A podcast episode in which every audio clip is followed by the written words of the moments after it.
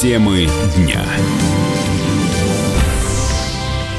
В студии Елена Фонина. Суд в Петербурге отказался выпускать из СИЗО историка Олега Соколова, обвиняемого в расправе над студенткой.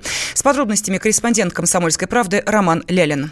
Городской суд Санкт-Петербурга оставил под арестом Олега Соколова, обвиняемого в убийстве своей любовницы-студентки. Олег Соколов признал свою вину и хочет для себя самые серьезные меры наказания. Однако его адвокат решил, что содержание в СИЗО для историка пожилого возраста не отвечает необходимым требованиям, поэтому попросил перевести его под домашний арест. Он предоставил даже ходатайство родителей Олега Соколова, которые готовы были привести сына, но суд, рассмотрев материалы дела, отказал Олегу Соколову в домашнем аресте и оставил его в СИЗО до следующего года. Роман Лялин, «Комсомольская правда», Санкт-Петербург. Накануне Соколов написал «Комсомольской правде» письмо исповедь. Он рассказал о своих отношениях с погибшей Анастасией Ещенко и о планах на свадьбу. Тему продолжит Сергей Волчков. Скандально известный историк Олег Соколов дал первое интервью после убийства своей 24-летней аспирантки Анастасии Ещенко. В беседе с корреспондентом КП Соколов заявил, что с 2018 года Анастасия жила у него. В ВУЗе отношения они не афишировали. Настю он называет самой лучшей помощницей и говорит, что благодарен ей за это. Летом 2018 года они приняли решение о свадьбе, подали заявление ЗАГС на 3 октября 2019 Однако в отпуске на других мероприятиях потратили много денег, а деньги, которые Соколов ожидал в качестве заработка, он не получил. Поэтому свадьбу перенесли на 28-29 апреля. С 2014 года, то есть со времени знакомства с Анастасией, отмечает Соколов, отношений с другими девушками у него не было. А еще 15 сентября 2019 года он всем близким объявил, что Анастасия его невеста. Также, по словам Соколова, он хотел бы лично извиниться при первой возможности перед родными Анастасии, но пока такой возможности не имеет.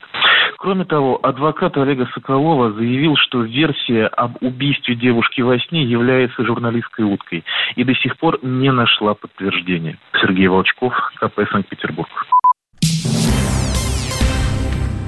Составлен рейтинг самых могущественных стран по итогам текущего года. Его авторами стали американские аналитики. Так, победителем оказались Соединенные Штаты. На втором месте Россия, замыкает тройку лидеров Китай. При составлении рейтинга учитывались данные о военной мощи стран, ВВП, доминирование на политической арене в мире и в СМИ, а также участие в международных альянсах. Первый зампред комитета Сайта Федерации по международным делам Владимир Джабаров считает, что размещение России на втором месте в списке – справедливое решение.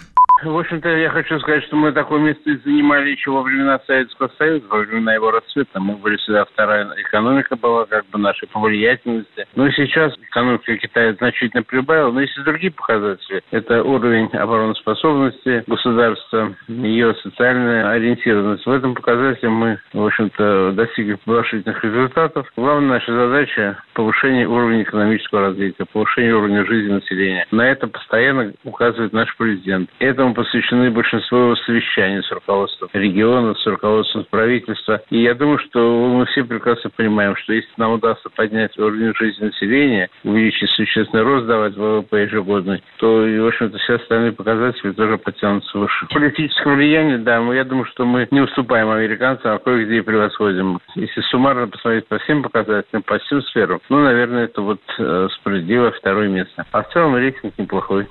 Среди стран с наименьшим влиянием в мире указаны Словакия, Словения, а также Эстония, Латвия и Литва.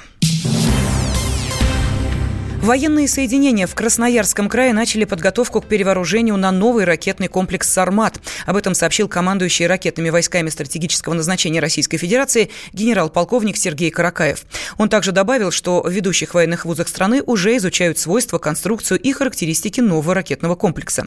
Член-корреспондент Российской академии ракетных и артиллерийских наук Константин Севков рассказал, что «Сармат» встает на смену советским ракетам «Воевода». Это тяжелая ракета, которая идет на смену. СС-18, которая по американскому названию «Сатана», по-нашему Р-36 УТТХ, Южмаша, бывшего э, Южмаша украинского, который раньше произвел в советское время, производился он там. Эта ракета имеет вес около 200 тонн, стартовый, это по официальным данным, которые будут опубликованы, забрасываем вес около 10 тонн, то есть 10 тонн боеголовка весит. Это уникальная ракета, таких ракет больше в мире нет. Эта ракета имеет мощную систему преодоления любых систем противоракетной обороны и плюс к тому же имеет 10 мощных боевых частей. Поэтому это действительно очень серьезное продвижение вперед, и это успех. Ранее в российском МИДе заявили, что ракетные системы «Сармат» и «Авангард» не вступают в противоречие с договором о сокращении стратегических наступательных вооружений. В Омске отчим и мать, пытавшие сына гречкой, частично признали вину в суде. Родители не отрицают, что ставили ребенка коленями на гречку, но не считают эту процедуру истязанием. Они не соглашаются со следствием, что преступление совершено по предварительному сговору. С подробностями корреспондент «Комсомольской правды» в Омске Анна Микула.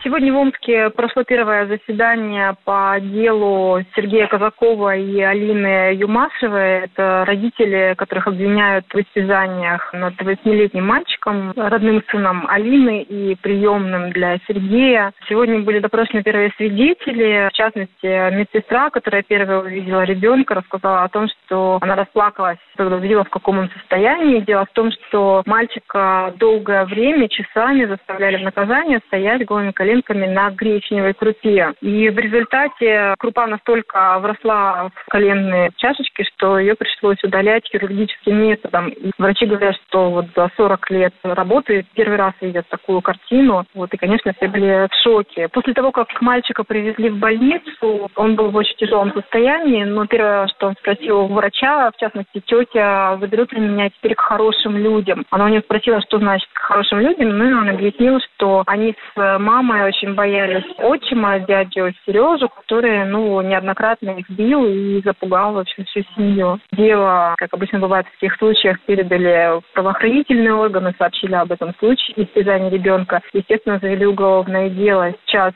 Сергей Казаков находится в СИЗО, потому что есть вероятность, что он как-то повлияет на следствие или может сбежать. Родная мать ребенка пока под подпиской о невыезде, но самое удивительное, что мальчика отдали снова ей, и сейчас он живет вместе с ней. Я вчера у них была, в принципе. Ребенок выглядит сейчас нормально, он вроде бы веселый. Я у него спросила, он говорит, что чувствует себя сейчас хорошо. Но, тем не менее, вопросы копейки остаются. После случившегося мальчик провел около месяца в больнице, то есть это не какие-то там легкие травмы он получил, это действительно серьезные увечья. Сейчас матери и его сожителю грозит по 7 лет колонии. Ну вот пока такая информация. Анна Микула, Комсомольская правда, Омск.